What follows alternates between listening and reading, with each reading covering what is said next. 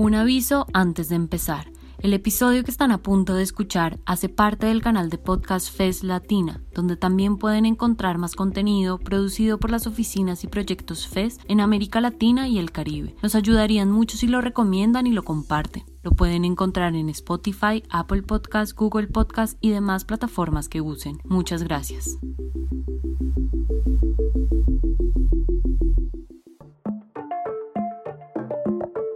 Las sociedades mutan y sus actores cambian.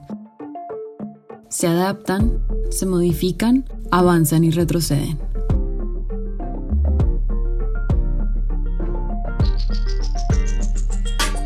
Desde la Fundación Frederick Ebert queremos pensar en las transformaciones de estos tiempos, preguntarnos cómo podemos contribuir a construir democracias más fuertes, más justas, más igualitarias.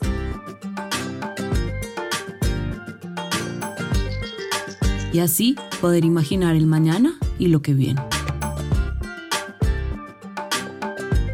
Esto es Después de, un podcast con una mirada latinoamericana para analizar el presente y pensar en el futuro, creado por la FES en América Latina y el Caribe en alianza con la revista Anfibia. Bienvenidos y bienvenidas a esta primera temporada en la que les hablaremos de lo que viene después de la pandemia.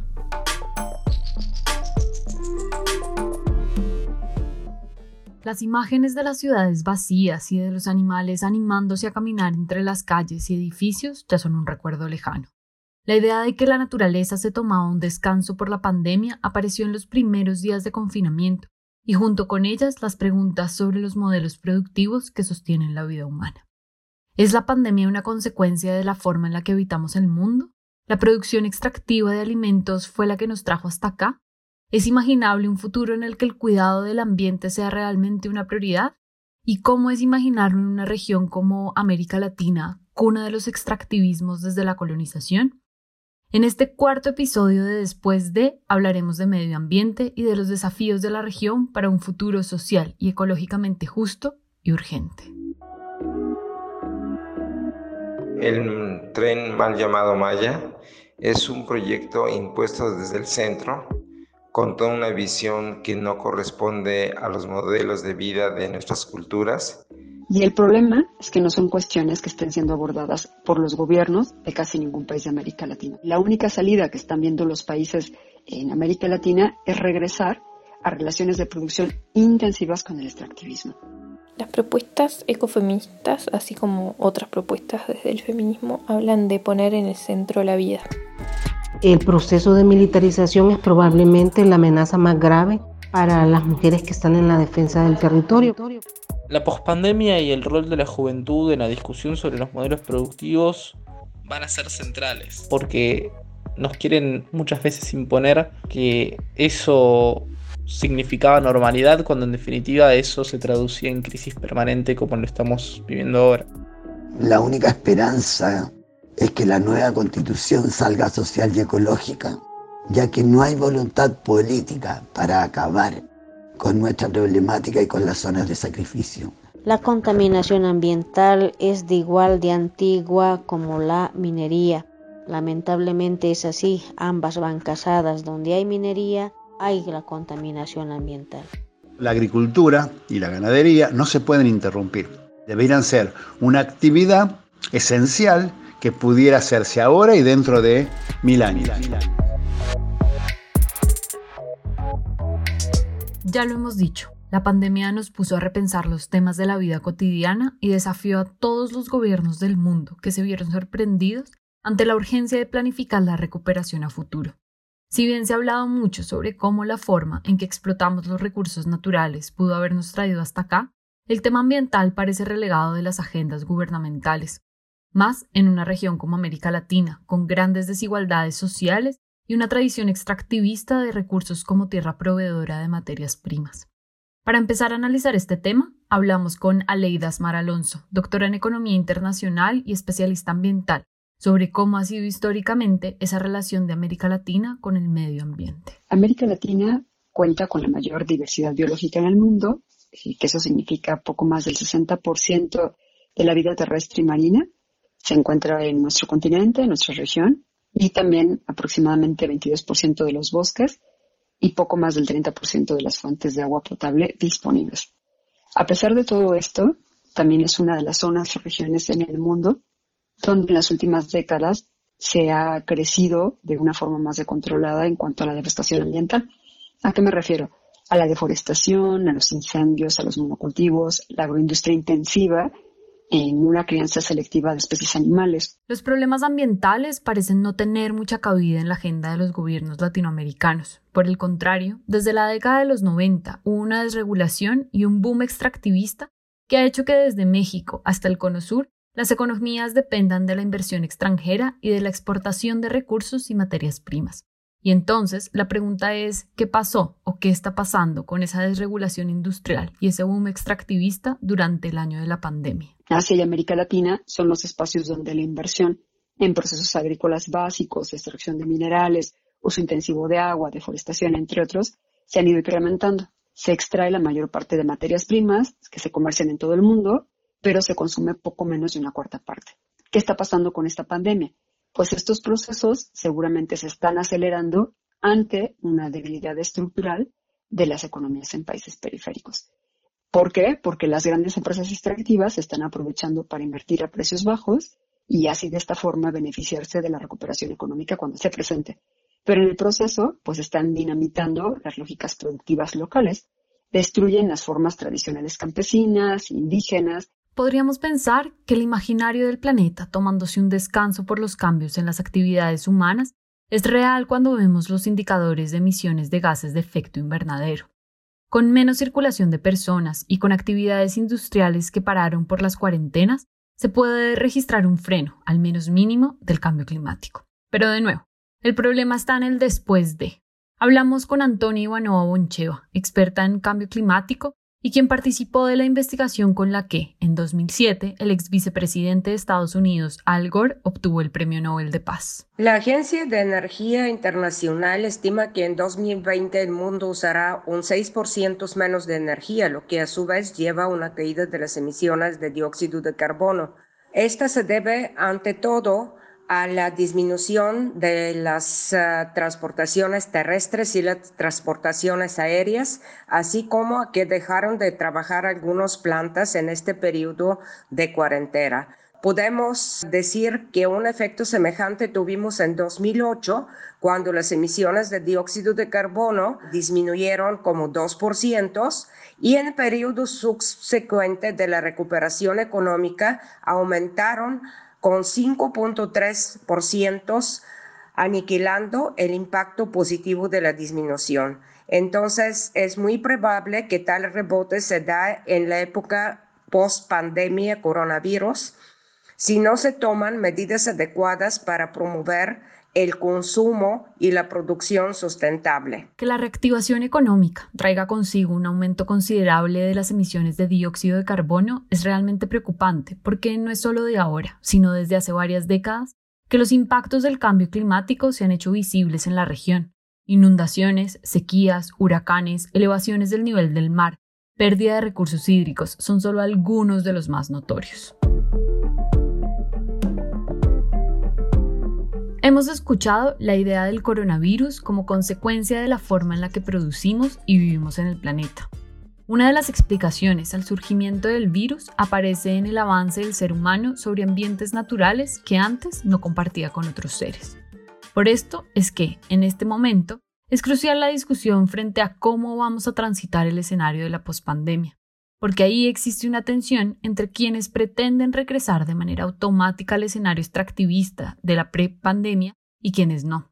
Hablamos con José de Chávez, doctor en economía y ex viceministro de Gestión Ambiental de Perú, quien trabaja el tema de la minería y el extractivismo desde hace varios años.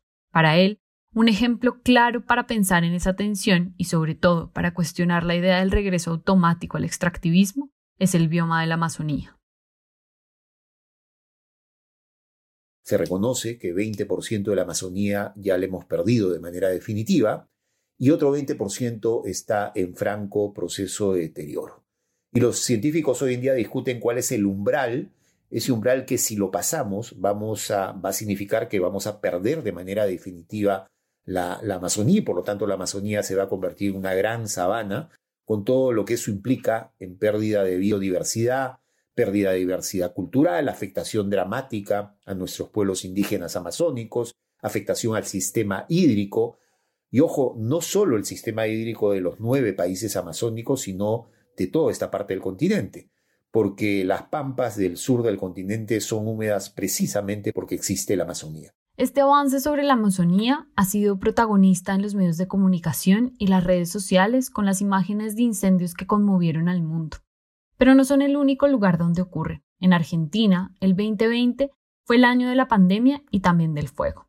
Cecilia Revés, bióloga e integrante del taller ecologista, una de las organizaciones que viene denunciando las quemas ilegales en los humedales del Paraná, nos cuenta cómo se vive en Rosario, una ciudad que en el 2020 tuvo los peores indicadores de contaminación en el aire del mundo y donde convivir con el humo se ha vuelto una cotidianidad. En la ciudad de Rosario el humo de los incendios en el delta se vivió y vive dramáticamente. Yo particularmente vivo en el otro extremo de la ciudad, lejos del río, y puedo decir que más que barrer cenizas alguna que otra vez, pasar una semana entera con picazón de garganta, oler a humo, tener que volver a lavar la ropa, no he sufrido. Pero las personas que viven en el centro de la ciudad o más cerca del río han padecido esto que yo viví algunos días o algunas semanas en lo que va del año todos los días. Personas, entre ellas niños y niñas con enfermedades respiratorias crónicas como asma o EPOC, han tenido que recurrir a los servicios de salud porque el aire era irrespirable. Le preguntamos a Cecilia a qué se debe el fuego en esa zona de humedales. Y esto es lo que ha venido investigando desde el taller ecologista del que hace parte. En ganadería, la práctica habitual es quemar el pasto seco a finales del invierno para favorecer el rebrote de pasturas tiernas que alimenten el ganado. Lo que ocurre es que dado que el humedal siempre tiene agua, hasta en su periodo más seco guarda agua en sus suelos e incluso quedan algunas lagunas y arroyitos interiores. Sin embargo, este ha sido un año particularmente seco y esos cortafuegos naturales han desaparecido. A su vez, este año los fuegos comenzaron antes de lo habitual, desde principio de año, y entendemos que detrás de ellos hay intereses económicos que exceden a la ganadería únicamente. Como si todo esto no fuera ya suficiente, la pandemia y este aislamiento requerido para cuidarnos entre todos y resultó en escasa a nula circulación y controles en el delta. Aún en pandemia y con el distanciamiento como principal medida de contención del virus, en Argentina surgieron multisectoriales para dar la pelea ambiental. En la ciudad de Rosario nació la multisectorial Humedales, formada en su mayoría por jóvenes que plantean que ya no es tolerable este modelo de producción extractivista. Hablamos con Juan Camelia, uno de los integrantes de esta organización, sobre cómo ha sido esa lucha ambiental en medio de la pandemia. Desde el comienzo de los incendios hasta mediados de septiembre, que es su última actualización, se produjeron 14.600 focos de incendio en toda la cuenca, lo que habla a las claras y deja en evidencia que detrás de estos incendios existe un plan sistemático. En este contexto de crisis sanitaria global por una pandemia, hemos podido darle cierto grado de visibilidad a la problemática de los humedales, apoyados sin duda por una gran preocupación social que ve en estos incendios, en este ecocidio, no solamente la pérdida de grandes cantidades de vida silvestre en ejemplares de animales, de insectos, de arbustos y de árboles, sino también la puesta en peligro de el insumo más importante de la vida, que es el agua dulce. Las luchas sociales se replican en todo el continente con las comunidades originarias, las organizaciones ambientales y los y las jóvenes en la cabeza. En México, las comunidades de la zona de la península de Yucatán llevan adelante la lucha contra la construcción del tren Maya, o como dicen quienes viven en la zona, el mal llamado tren Maya. Hablamos con Romel González Díaz, miembro del Consejo Regional Indígena y Popular de Espujil. La construcción del tren es la imposición de un modelo de desarrollo que no se adecua a nuestras comunidades. Es un proceso de neocolonialismo hacia toda la península de Yucatán. Es un proyecto que busca principalmente un proceso inmobiliario, creando grandes hoteles, sistemas de comercialización de nuestra cultura y que eso no se llama desarrollo. Si hay un lugar en el mundo en el cual pelear por el medio ambiente es un peligro, es Honduras. El país centroamericano donde en 2016 asesinaron a la referente ambiental Berta Cáceres es considerado el más peligroso del mundo a la hora de defender los derechos humanos y ambientales. Entre 2017 y 2019 han sido asesinados y asesinadas 127 activistas de la tierra y el medio ambiente. Hablamos sobre esta situación con Jessica Trinidad, coordinadora de la Red Nacional de Defensoras de Derechos Humanos en Honduras, quien nos cuenta sobre la persecución que sufren. Las defensoras que hemos registrado en estos últimos años, que están en mayor niveles de vulnerabilidad, son las compañeras que defienden la tierra y el territorio. Y bueno, podemos decir que el proceso de militarización es probablemente la amenaza más grave para las mujeres que están en la defensa del territorio. Toda esta situación, digamos, en, en el tiempo de o en el marco de la pandemia provocada por el COVID-19 no ha cambiado, pues porque aunque estábamos en cuarentena y estábamos privadas de nuestro derecho a poder movilizarnos libremente por el país.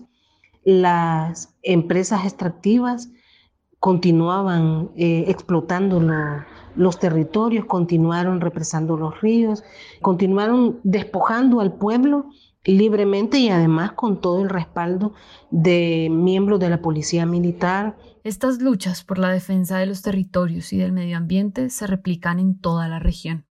Otro ejemplo es la zona de la Bahía Quintero, en la región central de Chile. Es la tierra de un conflicto socioambiental que ya lleva varias décadas contra la instalación de plantas químicas, termoeléctricas, cementeras, refinerías de petróleo y cobre, entre otras industrias. En ese territorio surgió Mujeres en Zona de Sacrificio en Resistencia, para denunciar y hacer frente al conflicto ambiental. Catalonso, vocera de la organización, nos explica cuáles son los principales problemas que trajeron la instalación de estas industrias. Las mujeres de zona de sacrificio en resistencia decidimos juntarnos y formar este movimiento para demostrar y visibilizar a través de estudios la grave problemática ambiental que tenemos en esta zona, donde todo está contaminado. El aire, el suelo, el agua dulce, el fondo marino y el mar con metales pesados. Por eso somos una zona de sacrificio. Las más perjudicadas somos las mujeres, pues nuestros niños, a través de nuestro útero, ya nacen contaminados. En Puchuncaví, uno cada cuatro de nuestros niños nace con diferentes tipos de problemas y enfermedades. Hasta lo más grave que son los problemas neurológicos, malformaciones congénitas, autismo, etcétera. Las mujeres jóvenes sufren de abortos espontáneos, cáncer de mamas y útero. La mayoría de nuestra población fallece de cáncer. Pensamos que la indiferencia, indolencia y negligencia respecto a la grave situación ambiental de Puchuncaví y Quintero es una irresponsabilidad criminal y una violencia extrema del Estado de Chile con cada habitante de nuestras comunas. En tiempos de pandemia ha sido extremadamente difícil el doble para nosotros porque muchas de las enfermedades preexistentes que padecemos la población, como eh, todas las enfermedades cardiovasculares y respiratorias, se confunden con el virus y el parque industrial con sus 19 empresas peligrosas y contaminantes no ha dejado de funcionar nunca ni un ápice. Y como somos pobres, la familia no se puede hacer los exámenes en forma particular, entonces el contagio ha sido de rebaño. La única esperanza es que la nueva constitución salga social y ecológica, ya que no hay voluntad política para acabar con nuestra problemática y con las zonas de sacrificio. Esa relación entre las mujeres y la defensa del territorio es una relación que el ecofeminismo ha sabido explicar, dando cuenta de procesos de lucha y resistencia por parte de las mujeres ante procesos extractivistas en sus territorios. Sobre esto hablamos con Lucía del Bene, bióloga uruguaya, integrante de la Red Latinoamericana de Defensoras de Derechos Sociales y Ambientales y quien hace parte del proyecto regional de la FES, Fesminismos. Las propuestas ecofeministas, así como otras propuestas desde el feminismo, hablan de poner en el centro la vida. Las alternativas ecofeministas deben preguntarse siempre cómo colaborar para que estas relaciones de cuidado sean más fáciles, más amenas y compartidas entre los géneros. Y por otro lado, cómo llevar modos de vida más amigables con el ambiente. Y esto nos lleva al tema de los extractivismos. ¿Qué tipo de producciones necesitamos para satisfacer las necesidades de todas las personas, para vivir vidas que valen la pena ser vividas? ¿Los extractivismos están respondiendo a este tipo de pregunta? ¿Están al servicio de satisfacer estas necesidades? La respuesta claramente es no. Y claramente también los extractivismos están destruyendo las bases materiales que sostienen la vida. Cuando hablamos de activismos, vemos que las militancias europeas contra el cambio climático tuvieron un impacto en nuevas organizaciones a nivel regional. En Argentina, por ejemplo, en 2019, surgió Jóvenes por el Clima, en sintonía con la figura de Greta Thunberg, pero con la decisión de pensar una agenda local y latinoamericana. La mayoría son jóvenes de menos de 25 años, y piensan la pelea por el medio ambiente anclada en la unión entre la crisis climática ecológica y la promoción y la defensa de los derechos humanos, la justicia social, la soberanía territorial, con un discurso de emancipación del continente. Hablamos con Bruno Rodríguez, uno de sus referentes y quien también habló con la ONU junto con Greta Thunberg. Le preguntamos cómo la pandemia cambió la agenda del activismo ambiental. La pandemia puso en evidencia, desnudó una estructura muy compleja de desigualdades sociales y de pobreza estructural que se ven agudizadas por el avance del cambio climático. Es importante abocarnos a la construcción de un ambientalismo popular. No podemos de ninguna manera apostar a la viabilidad del mundo que existía antes de la pandemia porque nos quieren muchas veces imponer que eso significaba normalidad cuando en definitiva eso se traducía en crisis permanente como lo estamos viviendo ahora. Los activismos se replican, crecen y son cada vez más potentes. Pero, ¿qué pasa con los estados? Este año, la CEPAL publicó La tragedia ambiental de América Latina y el Caribe. Es una iniciativa que congregó a 21 ambientalistas de la región. Señalaron con toda claridad que hasta la fecha los gobiernos de América Latina no han tomado con toda la seriedad que este caso requiere al contrario, hay una banalización de esta tragedia ambiental. Hablamos al respecto con Manuel Rodríguez Becerra, presidente del Foro Nacional Ambiental, docente, político y ambientalista colombiano y uno de los autores de esta publicación. Términos como desarrollo sostenible, sostenibilidad, conservación han sido banalizados por líderes políticos y por líderes empresariales tanto en América Latina como en el resto del mundo. Esa banalización está teniendo un costo enorme. Todos los países presentan un enorme atraso en todo lo que se refiere a la agenda ambiental. Es muy grave ese atraso porque el desarrollo sostenible es un concepto que tiene como significado y se diferencia de otras aproximaciones al desarrollo en reconocer los límites impuestos por la naturaleza. En otras palabras, con los ODS lo único que está haciendo América Latina es rebautizar viejas teorías del desarrollo y haciendo muy poco para resolver su tragedia ambiental. Con este escenario enfrente, ¿es posible pensar en un modelo distinto al esquema de extracción exacerbada que se ha implementado en nuestros países? Escuchemos nuevamente a José de Chávez, quien desde Perú ya hace un rato nos habló del Amazonas. Lo primero que habría que decir es que no solamente es posible, sino que es urgente. Una de las urgencias y uno de los temas centrales que creo que deberían comenzar a trabajarse en serio y a fondo es cómo salimos de esta lógica y de este modelo de extracción exacerbada que afecta a derechos económicos, sociales, culturales, ambientales de poblaciones enteras, que además se ejerce con violencia, y cómo construimos mecanismos de transición dentro de una propuesta de transformación social ecológica no son las grandes actividades productivas, no son los grandes extractivismos los que han permitido enfrentar una situación tan difícil como la que hemos vivido. Y además, el empleo no se genera precisamente en estas dinámicas de extracción exacerbada. El tema de la generación de empleo es clave a la hora de pensar en el desarrollo de los modelos extractivos porque aparece como fundamento por parte de los gobiernos, sobre todo en lo que tiene que ver con la minería. Aquí, por ejemplo, podemos hablar de Bolivia, una nación minera desde la colonia. Es una de las economías que más mano de obra genera.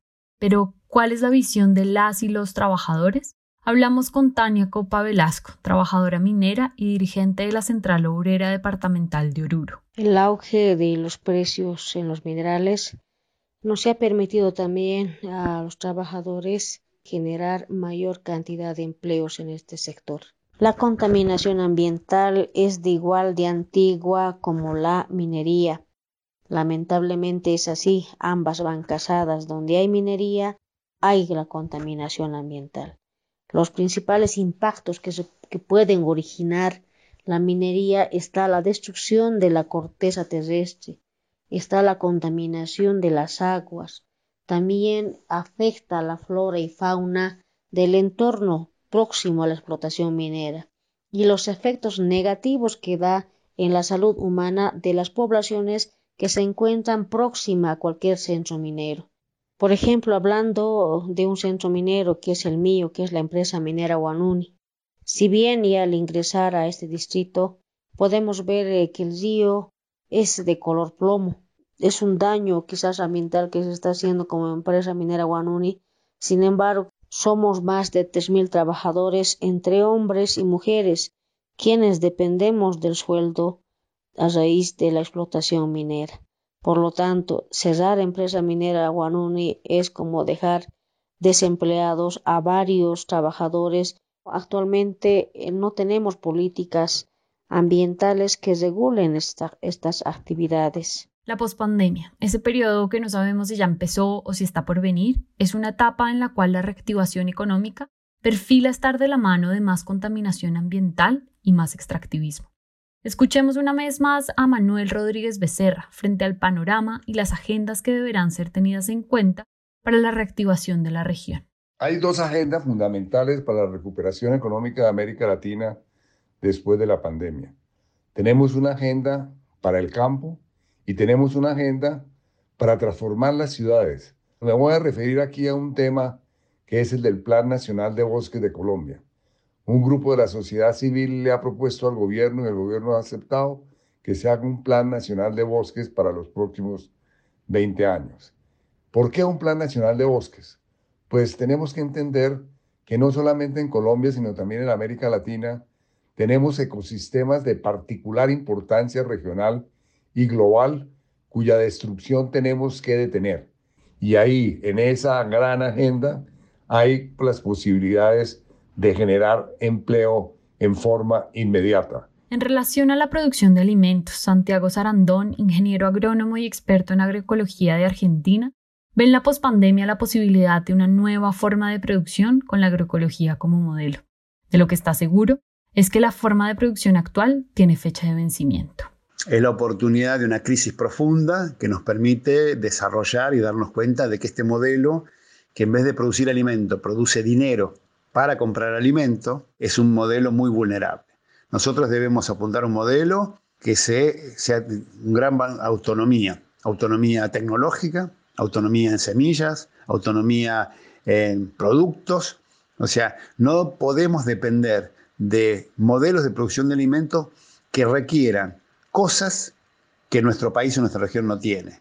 Hay que lograr esa soberanía, la soberanía en la producción de alimentos, la soberanía alimentaria. Para cerrar este capítulo, hablamos con Mariana Blanco, coordinadora del proyecto regional FES Transformación Social Ecológica, sobre cómo podemos y debemos imaginar el futuro de la región en un escenario de pospandemia, con políticas y activismos que planteen sistemas de producción menos depredadores, más justos y sobre todo respetuosos de los territorios y de quienes los habitan. No solo nos enfrentamos a la crisis económica provocada por el COVID, también a la crisis ambiental, a la crisis climática. Es decir, es una crisis sistémica. Y por lo tanto las respuestas tienen que ser también sistémicas. Es por ello que se plantea una transformación que sea social y ecológica. Para los países de América Latina esto implica, por un lado, abandonar el extractivismo hacia actividades económicas que no dependan de la depredación de los recursos naturales. Necesitamos abandonar la idea de que la naturaleza es infinita. Ya no podemos ser la región en la que se puede hacer cualquier actividad económica porque las legislaciones son laxas, tenemos mano de obra barata o no hay consecuencias sobre la contaminación y depredación de nuestros territorios. Entonces, abandonar el extractivismo debe de ser una política de Estado. Y por supuesto que la izquierda en nuestros países latinoamericanos debe retomar esta consigna. La agricultura es otro de los sectores en donde hay un gran potencial y que se puede hacer de manera sustentable. Existe un gran conocimiento de agricultura tradicional y agricultura experimental que junto con la agroecología puede generar muchos empleos en las zonas rurales y recuperar y rehabilitar territorios degradados y devastados por este modelo de agroindustria. Otro aspecto es el fomento de un reordenamiento territorial y la democratización de las decisiones que se toman en los diferentes territorios. No se puede seguir imponiendo desde afuera las actividades económicas o visiones de desarrollo pensadas desde arriba hacia abajo sin ningún tipo de consenso con los pueblos y las comunidades que ahí habitan. Aprendamos de las buenas prácticas que tenemos en vez de imponerles una idea de desarrollo diferente y basada únicamente en las ganancias económicas. Hasta aquí este cuarto episodio. Muchas gracias por acompañarnos a pensar en los desafíos que nos deja la pandemia en torno al medio ambiente y a la necesidad de una transformación social y ecológica.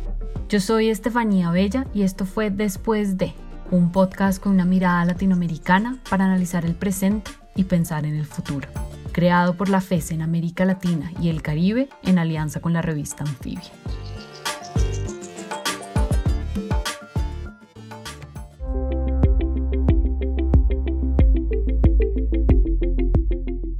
Muchas gracias por llegar hasta el final. Si les gustó, nos ayudaría que lo compartan. Recuerden que este episodio hace parte del canal de podcast FES Latina, donde también pueden encontrar más contenido producido por las oficinas y proyectos FES en América Latina y el Caribe. Nos pueden encontrar en Spotify, Apple Podcasts, Google Podcasts y demás plataformas que use. Les esperamos en un próximo episodio.